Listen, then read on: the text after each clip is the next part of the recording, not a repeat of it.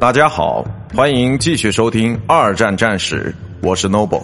今天我和大家分享的是空战武器战略与王牌飞行员之战斗策略。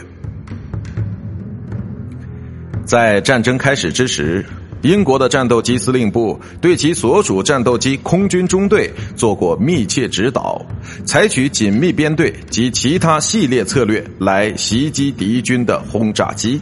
不久之后，这一策略被发现是非常危险的，而且不太实用。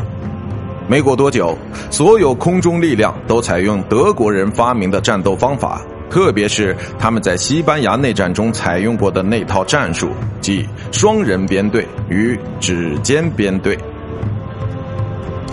基本的单位由一名领航员和他的僚机驾驶员组成，他们保持着相对密切的关系。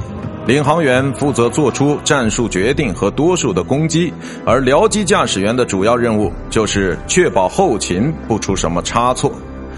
两组如此的双人编队，便可组成英国皇家空军所谓的指尖编队。